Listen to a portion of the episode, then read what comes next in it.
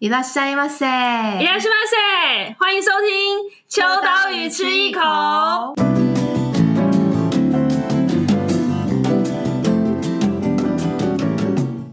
大家好，我是伊娃。 不晓得大家最近这几年有没有感受到台湾的艺术市场有不一样的转变？我自己本身可能也是刚好年纪到了，自己说这几年呢，就是开始对于艺术收藏品有高度的兴趣，不一定现在就具有足够的担粮可以购买，但是我觉得这个培养的过程还蛮重要的。所以刚好这几年在一些艺术博览会，不管是在一些呃饭店里面举办，或者是在一些展演空间，甚至是一些大型的呃艺术场域做艺术博览会，都是我去培养艺术的一个还蛮重要的管道。那今年呢，二零二三年的台北当代艺术博览会呢，又席卷而来哦。今年的五月十二号到十四号会在台北南港展览馆再次登场。去年是在世贸，今年又回到了南港展览馆。那比较特别的事情是，今年台北当代艺术博览会有九十多间的国际顶尖艺廊参与，其中有三十多间是首次参加。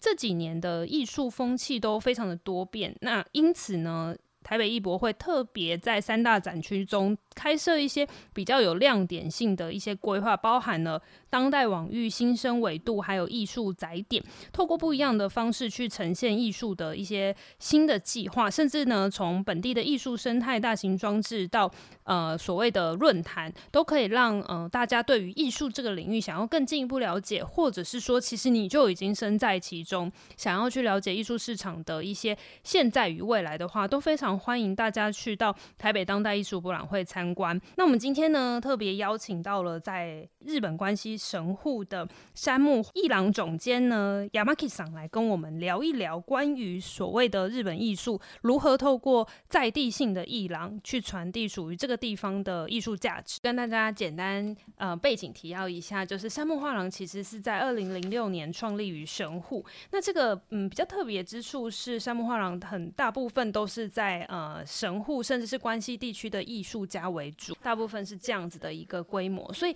呃，蛮想要请就是 Yamaki 桑来跟我们简单介绍一下，其实山木画廊呃的当初成立的定位，以及说希望可以用什么样子的方式传达属于神户的艺术视角。えーとですね、あの2006年に设立したギャラリーなんですけど、私の経历が虽然说我们的画廊是二零零六年成立的，但是其实我从事这个工作已经非常久，有二十多年了。我曾经在这个巴黎待了大概二十年的时间。那从一九六零年代哦，呃，当时在这个法国 有相当相当知名的这个当代艺术，他们专门经营的这个艺廊，我就在这边服务啊，服务了非常久的时间。所以，呃，我也算是亲身的体验到、感受到所谓的西方艺术界跟日本艺术界的这个不同。但工作了很长时间之后，我也想要呃回国呃，对我自己的国家。来做一些贡献，所以我就回到日本。一开始我是在日本的这个县立美术馆里面工作，所以透过县立美术馆的工作，我也大概知道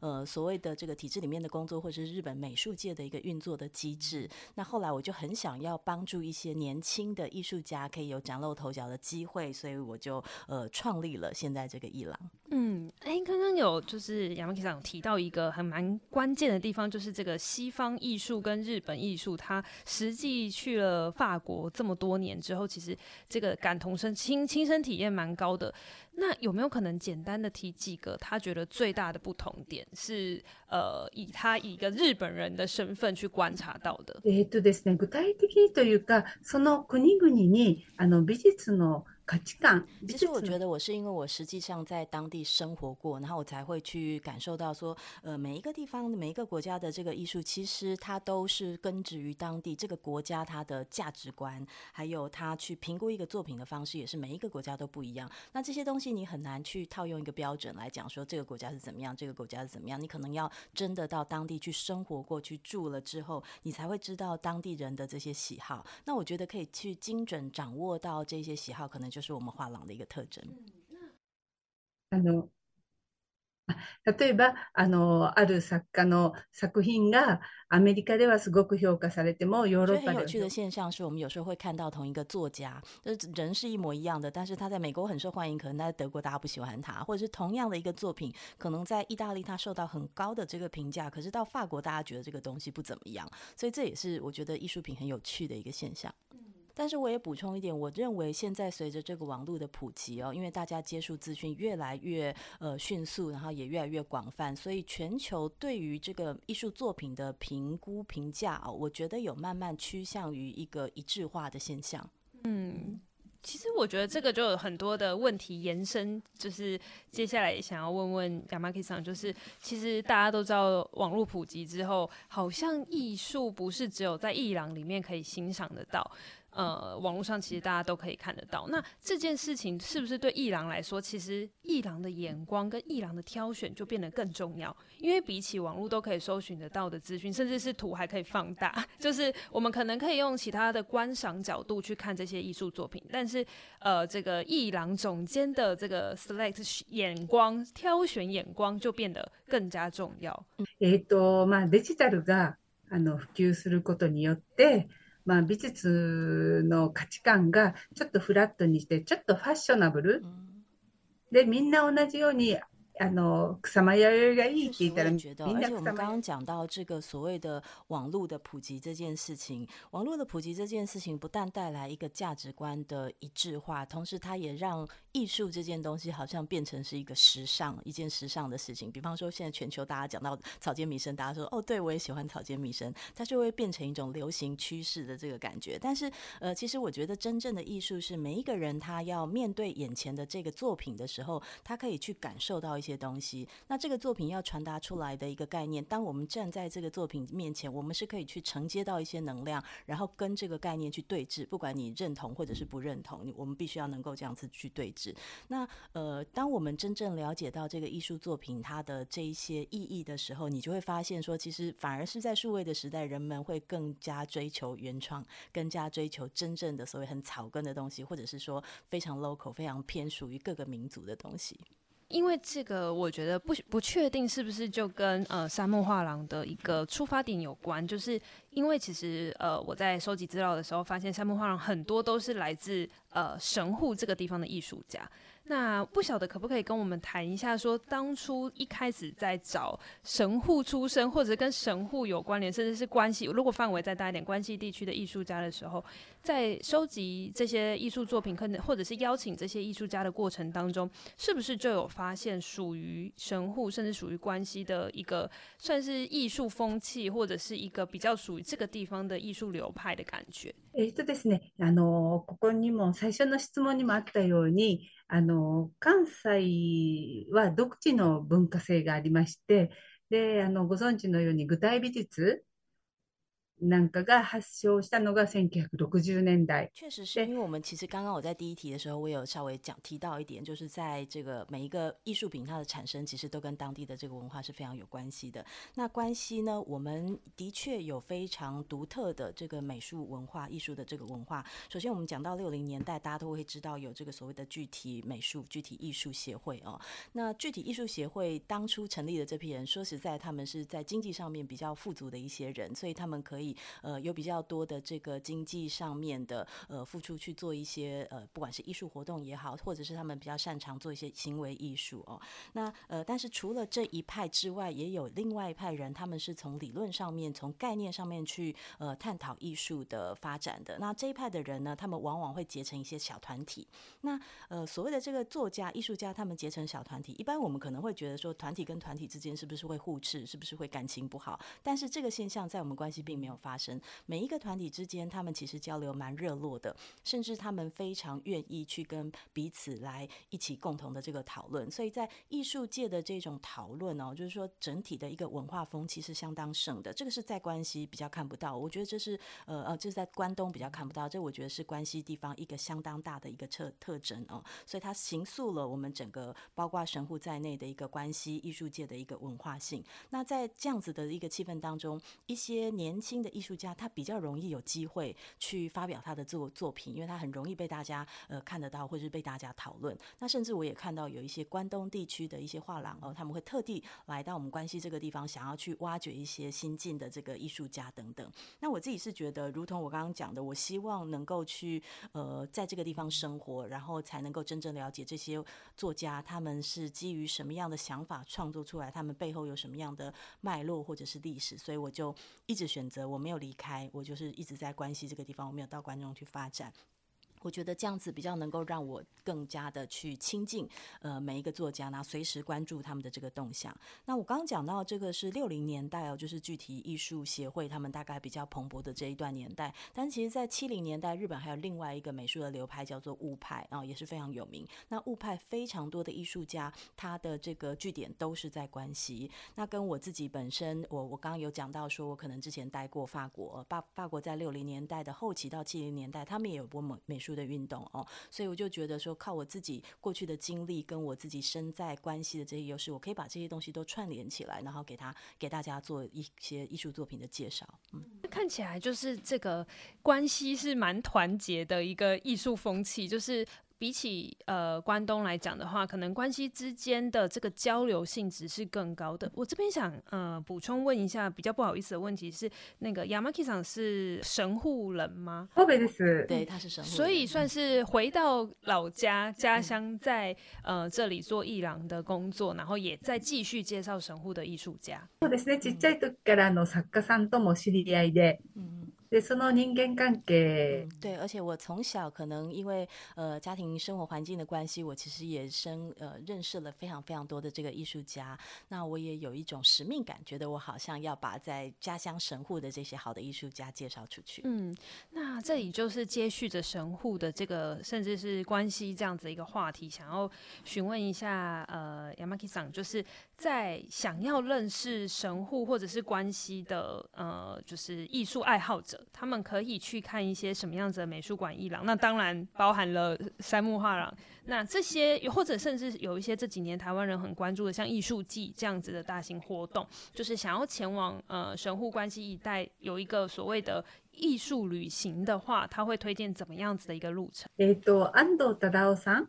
首先，我们刚刚先介绍的一个是呃安藤忠雄先生，他所盖的应该是西日本规模最大的一个美术馆——兵库县的这个县立美术馆哦。然后呃，在这个美术馆里面，你可以看到关西地方几乎是呃所有的这种大师级的作品，著名的这个作品。那因为它的美术馆就盖在这个海边，所以你还可以欣。 欣赏到这个海景啊，然后以及艺术作品，当然还有这个建筑物本身也是非常非常的值得欣赏。这样子，另外一个要为我们介绍的是，不是美术馆，是一个活动啊，每一年会有一次在六甲遇见艺术的一个艺术散步活动。这个活动每年举办一次，然后它是在六甲山里面，它会放置非常多的当代艺术品，然后你就可以在自然的环境当中去欣赏一些当代艺术品。那因为我们的听众很多都是开始要接触艺术，甚至是说，嗯、正在向往拥有艺术收藏品的路上。那想问问看，就是 Yamaki 桑对于就是想要呃。更加成为艺术收藏家的这个入门有没有一些推荐？因为我知道，就是 Yamaki 桑的呃，就是杉木画廊的收藏都是非常具有代表性的。那如果想要对于我们现在正在即将要成为入门者的时候，有没有哪些基础是一定要具备的能力，或者是说眼光？我觉得这个是最重要的一个养成。有没有哪些可以给我们做一些建议的？能力はないけれど、あのまずやっぱり。 いい作品をたくさん見ることですね。对，それによって自分の好みが分かってくるので，能力倒是还好，但是我们可能会需要具备一些经验。那它的前提就是你要多去看很多好的作品。你的好的作品看多了之后，你可能自然而然的就会知道自己喜欢什么，不喜欢什么。那如果你今天去看一些大型的展会，你会知道说，诶，某一些艺廊它放介绍的很多作品都是我喜欢的，你可能就可以去多多认识这个艺廊，然后从这些艺廊的呃老板的口中，你可能就可以去接接收到非常多的新的资讯。 然后丰富你的知识。那有了知识之后，你再重新去看作品，其实就有不一样的深度。那我蛮想要问问，呃，就是 Yamaki 桑的个人经验，就是这个跟艺廊无关，但是呃，如果他把工作跟生活融为一体的话，也也许可能答案是蛮相近。但是我自己蛮好奇，就是在艺术总监这样子的一个艺廊总监这样子的一个工作的个人经验当中，他是怎么样子去累积他的艺术品味？我自己的想象，除了去去伊朗之外，可能喜欢的电影啊、音乐，甚至是我想象的。可能偶尔喜欢去插插花，或者是户外活动，我不晓得这样子会不会很很有点有点以偏概全的感觉。但是尤其就是 Yamaki 桑又去过法国，那个优美的感觉是更完整一一一体性的，所以蛮想问问看，私下的他是怎么样子的一个人，然后怎么样子去享受这些美好的事物。えっとね、普段は皆さんと一绪で、あのやっぱりあの美术を爱する。 気持ちと、あと、あの、好奇心を持ち続ける。で、感動する心をキープするっていうことを、あの、常に、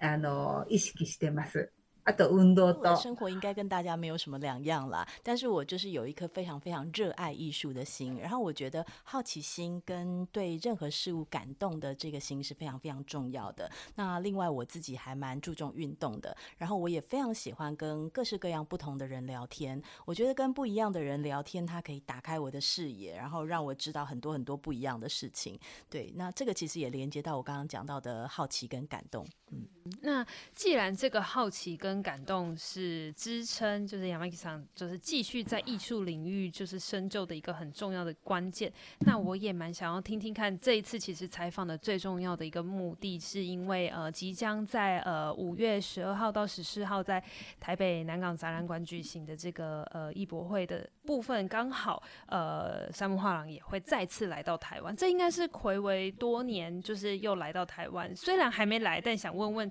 这几年有没有观察到，就是台日艺术市场上面的一些转变，或者是说，甚至是对于台湾的观察？虽然有一段时间没有来了，但是有没有一些客人，或者是说有没有一些关注的台湾消息，发现说，哎，其实艺廊市呃艺术市场上面的不同？嗯，えっと本当にコロナ祸で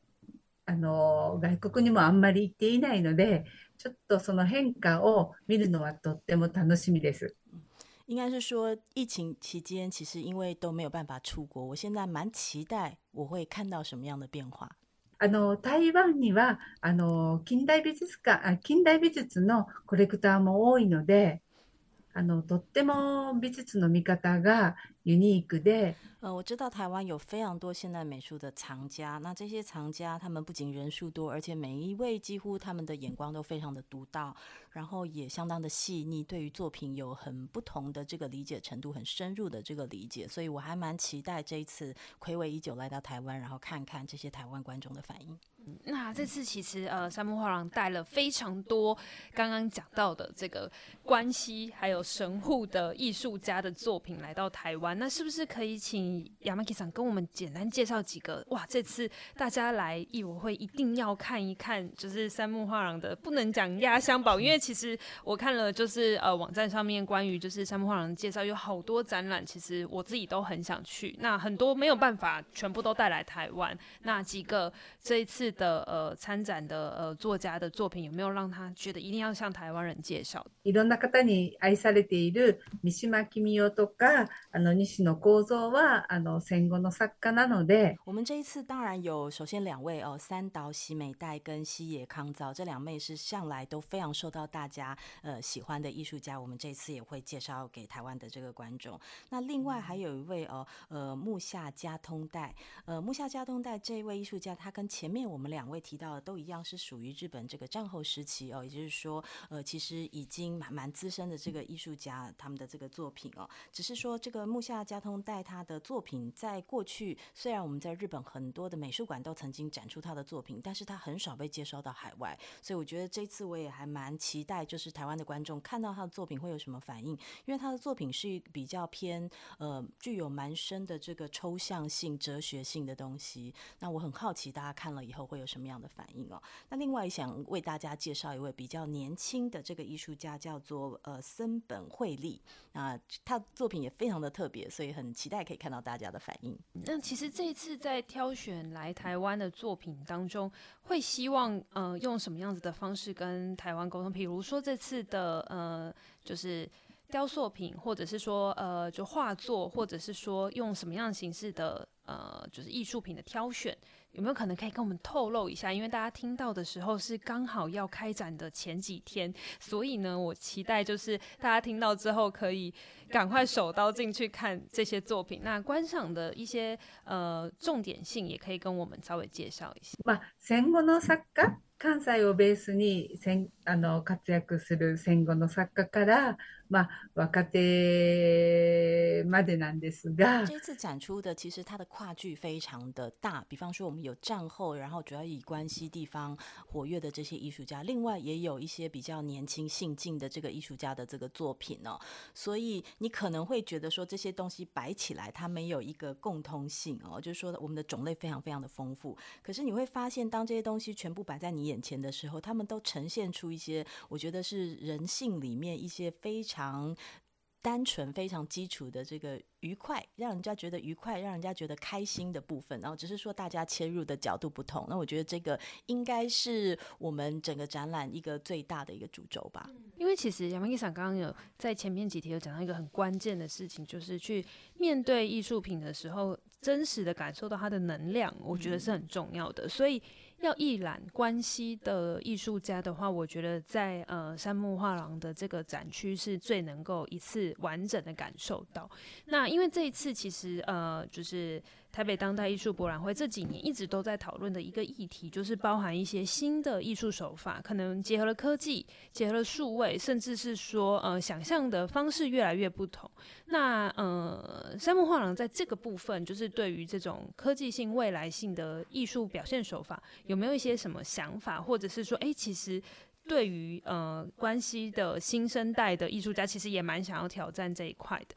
就是怎么看待这样子的一个艺术转变？那甚至是说，呃，也会蛮期待这个新的火花产生吗？そうですね。ちょっと难しい内容なんですけど、新テクノロジーはテクノロジーで、今の生きている若い人たちにはとってもあの反応するし、それがきっかけで美术を好きになるっていうことも。 我知道，因为现在科技的这个发展日新月异哦，特别是年轻人、年轻的艺术家，可能也会对这些他的反应是比较快的哦。那也有很多的这个观众，他们是因为对这个科技的好奇，他转而来接触到艺术品，然后来喜欢上这些艺术品。我们觉得这些例子都是很好的，这些现象都是很好的。但是呃，一个科技在艺术上面的运用哦，现在有这么多东西，那这些东西是不是每一样它都可以持续下去呢？我觉得可能到最后还是这些最普遍或者是说最基础的东西，它会留下来。那手工的东西可能反而在这样子一种呃科技的潮流当中，会变成大家很渴望想要的东西，会反而去凸显出它的一个特特殊性。所以我首先觉得手工的艺术品哦，呃，不透过电子科技的这些东西呢，它会留下，它一定会留下，而且它一定会是人们去渴望的一些东西。在我们伊朗，其实我们也经济一些比较呃年轻。新的艺术家，他们会用运用一些新的科技来做，比方说影像作品。那我之所以很欣赏这位艺术家的作品，不不是因为他运用了电子科技，而是因为他非常巧妙地把电子科技跟他自己手工打造的艺术之间去做一些融合。那这个融合做得非常好，那就表示他还是没有丢掉手工这一块，这块对他来说依然非常的这个重要。所以这个是我觉得我我我们我自己的一个看法吧。我觉得呃，这种手人的手工打磨出来的艺术，不管科技。再怎么样的发达呢，它都还是会继续留存下去。因为我觉得，其实，在看艺术作品的时候，不管他今天是采用什么手法，我觉得透过作品产生的温度是非常重要的。那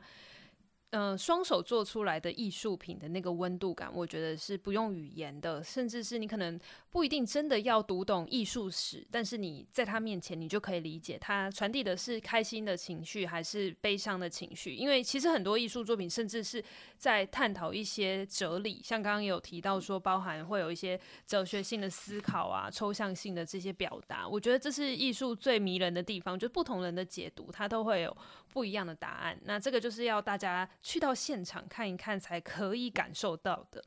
那最后呢，就想问问看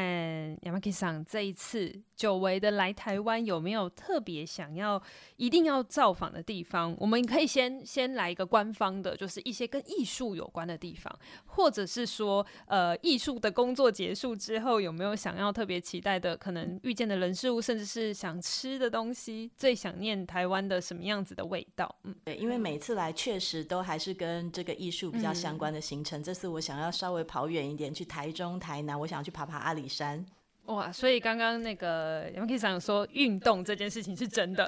对，他想要去阿里山看日出。哇，体力很重要。阿里山の日の出をこう见るには本当にあ朝早く起きないといけませんし、ちょっと登らないといけませんので体力が。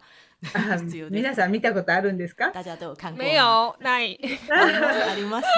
朝三时起きで、はい、三时起きで见に行きました。ああ、そうですか。要三点起来哦。好厉害哦。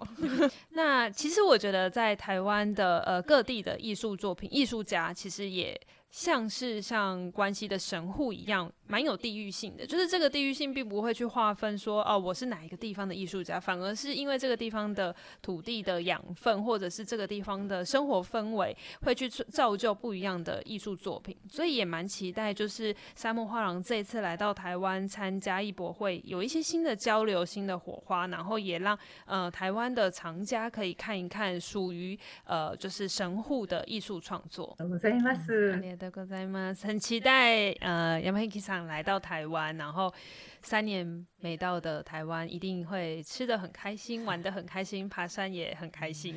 そうですね。たくさんもうあの台湾は文化性も高いし、美味しい料理もあるし、で美术品もやっぱりあの博物馆の习字なんかもう大変私は大好きなので、また访れたいと思ってます。对，因为台湾是一个文化非常丰富的地方，又有很好吃的美食。那同时，我们其实也可以在台湾看到很多的这个博物馆里面的一些珍藏的艺术品。像我就非常喜欢看书法作品，我真的非常期待到台湾去。好，谢谢，今天非常谢谢 Yamaki さん。はい、今日はありがとうございました。ありがとうございました。谢谢。耶，谢谢。